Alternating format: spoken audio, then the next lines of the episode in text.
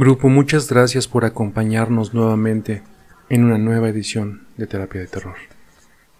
En esta ocasión les traemos tres historias, así que pasamos entonces. Espero que las disfruten.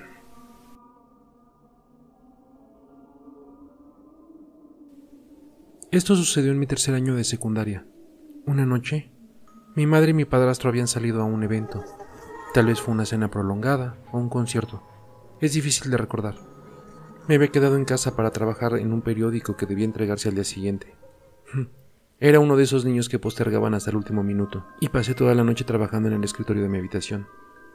Para darte una imagen de la habitación, mi escritorio está frente a una pared, y la silla junto a una pequeña ventana que está en la misma pared, y desde donde me siento, mi espalda da para la puerta.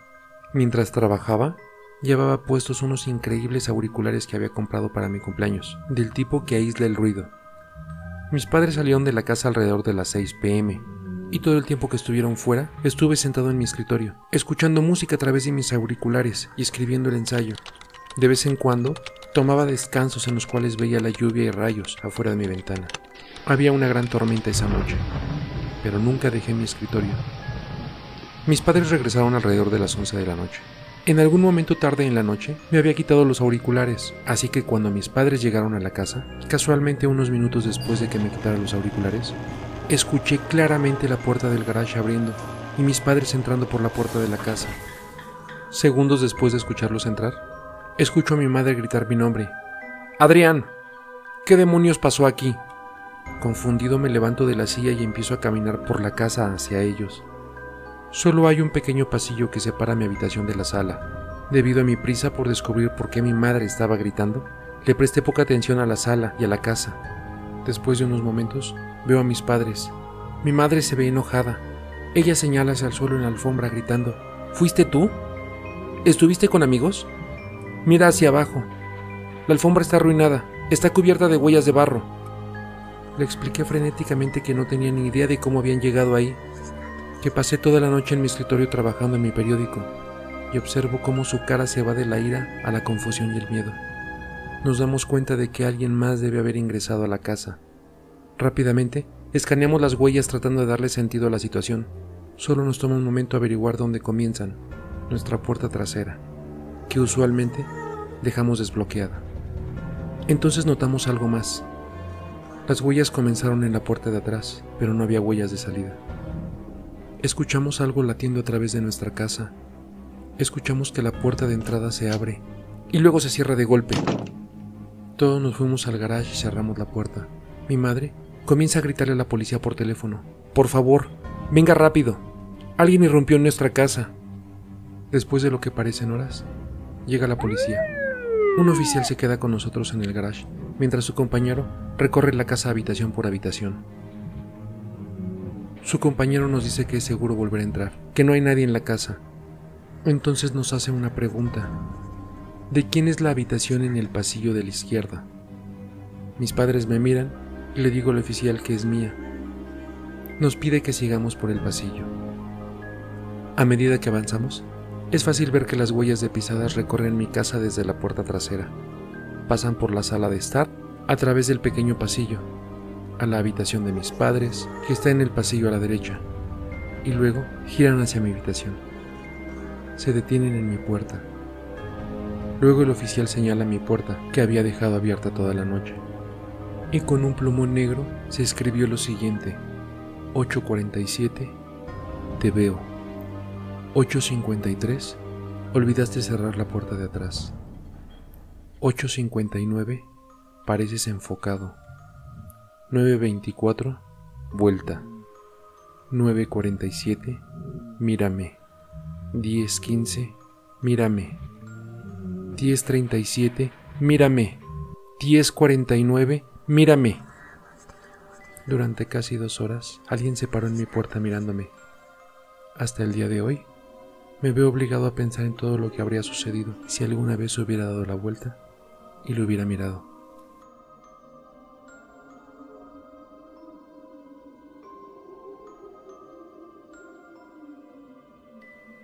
Como cada mañana, bajaba a la primera planta para abrir las ventanas. Hacía mucho calor. Estábamos en pleno mes de julio. Estaban cerradas desde una noche anterior y se sentía mucho el bochorno.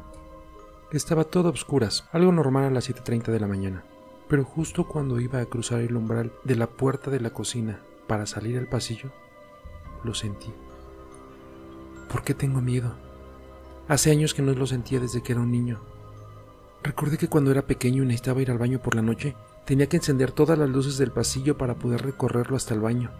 Pero lo peor venía después, cuando iba apagando una a una de las luces y lo único que hacía era mirar hacia atrás. Algo iba detrás mío. Pensé de repente, ¿qué pasa aquí? No me atrevo a salir de la cocina. Tengo que encender la luz y el vacío está oscuro y me está poniendo muy nervioso la oscuridad. No me gusta, está densa. Miré a ambos lados. Al final me atreví y fui corriendo hasta el principio del pasillo. Encendí la primera luz y me asomé al salón principal. Todo estaba como lo dejamos la noche anterior. Aquí está todo tranquilo, no siento nada raro. Lo malo es el resto del pasillo, sigue sin gustarme. Me late rápido el corazón. Vigilaba mi espalda mirando hacia atrás. Corrí hasta la siguiente luz y la encendí. Miré de reojo el baño y encendí la luz también. Me incomodaba toda la situación. ¿Qué hago encendiendo todas las luces como cuando yo era pequeño? Es imposible que tenga tanto miedo. ¿Qué está pasando? Seguí recorriendo el pasillo hasta el dormitorio de mi abuela. Ahí el ambiente era diferente. Me sentía más tranquilo, pero aún así no me apetecía mucho ir a la última habitación. Esa habitación. Mientras me iba acercando, mi corazón latía mucho más rápido, como si se me fuera a salir del pecho. Ojalá no tuviera que entrar. Pero bueno, no puedo tener este miedo. Es imposible. Esto solo me pasaba de niño. Y ya no soy un niño, pensaba mientras más me acercaba la luz de la habitación. Cuando la encendí, recorrí con la mirada el cuarto. Estaba todo tranquilo, menos yo. Seguía con la inquietud y no me fiaba de lo que estaba ahí. A pesar de todo, volví a la cocina apagando todas las luces, pero vigilando mi espalda, igual que hacía cuando era un niño. Intenté no pensar en ello. Empecé a preparar el café, a recoger los platos de la cena y limpiar la mesa. La mesa queda justo pegada a la puerta de la cocina. Estaba secándola cuando escuché de repente esos pasos. Eran los mismos. No he podido olvidar ese sonido. Cuando miro hacia la puerta, veo solamente medio cuerpo corriendo por el pasillo hacia el salón principal. Los zapatos eran los que él siempre usaba en verano y el pantalón gris claro que a él le gustaba. ¿Por qué corre? ¿Por qué no quiere que le vea? Es inevitable no escuchar sus pasos. Siempre resuenan en toda la casa, de día y de noche, y ese olor a tabaco y alcohol es imposible olvidarlo. Salí al pasillo para ver hacia dónde iba, y a la altura de la mesa del televisor, desapareció. Fue cuestión de segundos, pero pude verlo muy claramente. Era él. Era mi padre. Murió hace unos siete años y sigue aquí. No nos deja, no se marcha nos atormentaba en vida y quiere seguir atormentándonos desde el otro lado? El miedo que sentí desapareció. Mi madre y yo estuvimos toda la mañana afuera. Cuando regresamos al mediodía, la tensión era palpable en el ambiente. Estaba muy incómodo. Preparé el almuerzo y una de las veces que salí de la cocina vi cómo se abría la puerta del mueble del televisor. Me quedé helado. Recordé que fue justo ahí donde vi desaparecer a mi padre esa misma mañana. Me acerqué a la puerta y la cerré como si nada para que mi madre no se diera cuenta de lo que acababa de suceder. Cuando mi madre se fue a descansar, yo me quedé solo en el salón y empecé a comprobar la puerta. El mueble es antiguo y la puerta se cierra con un imán. Hay que tirar del tirador con cierta fuerza para poder abrirla. Comprobé que las carpetas no se habían resbalado y que las botellas estuvieran todas en el mismo lugar. Esta puerta no se puede abrir sola. Hace años que no se abre y de golpe y porrazo lo hace tengo que tirar fuerte para hacerlo y solo no se termina de abrir de par en par. El ventilador no ha sido, está detrás de la puerta, en todo caso se cerraría con el aire. Esas carpetas siguen en su sitio. Dios, ¿por qué no me dices de una vez lo que quieres y nos dejas en paz? Estoy harto de ti. Estoy cansado de sus señales y sigo sin saber qué quiere de mí. La puerta no se ha vuelto a abrir, pero él seguirá aquí para la eternidad. En fin, el día fue muy largo cuando me acosté, al instante supe que no estaba solo en mi habitación. Su figura estaba en los pies de mi cama, vigilándome.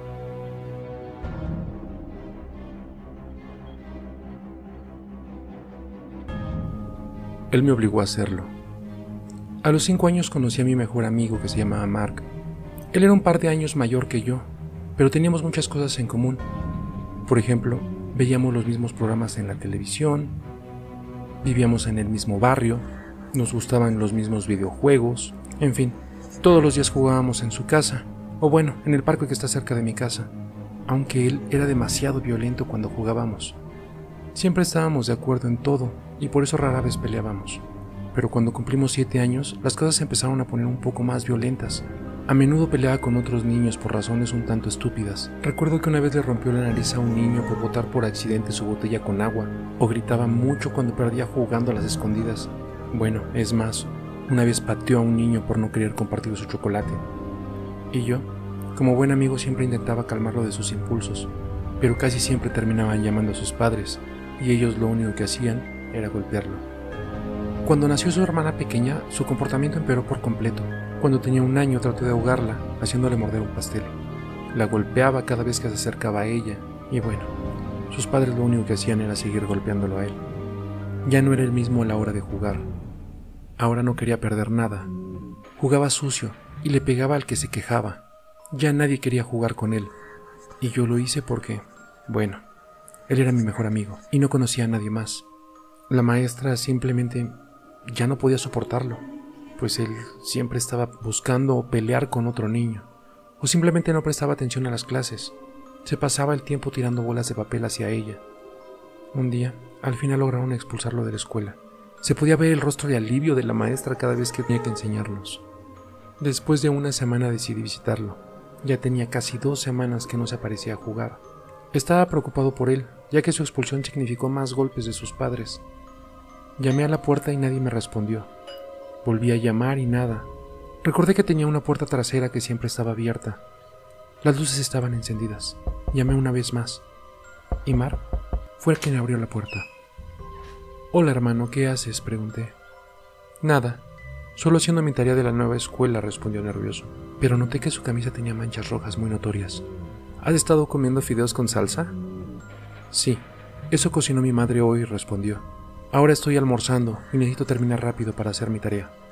Rápidamente me enteré que estaba mintiendo, pues sé que nunca hacía sus deberes a pesar de que sus padres lo golpeaban. Esperé unos minutos antes de entrar. Lentamente abrí la puerta para no hacer ruido. Todo estaba bien, pero no veía a sus padres por ningún lado. La sala era la única habitación iluminada, así que tuve que tener cuidado con las escaleras. Con una pequeña luz que entraba por la ventana, pude ver a alguien sentado. Era el padre de Mark, estaba muerto y comenzando a pudrirse. Tenía un cuchillo clavado en su corazón y varios moretones en varios lugares del cuerpo.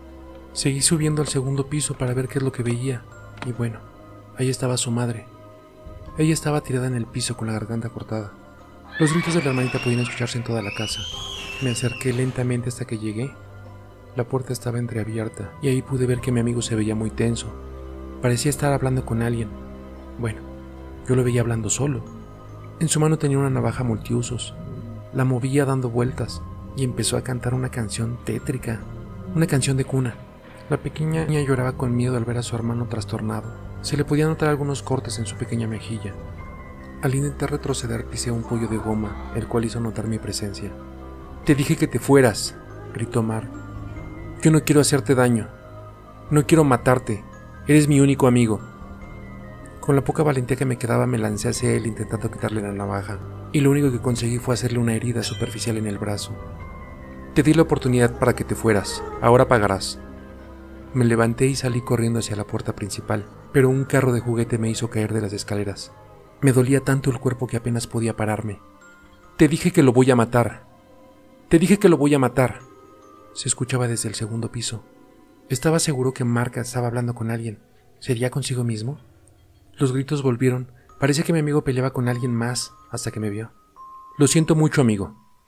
Pero él me obliga a hacerlo, dijo mientras bajaba lentamente las escaleras. Él habla conmigo siempre, y me dijo que hiciera todo esto.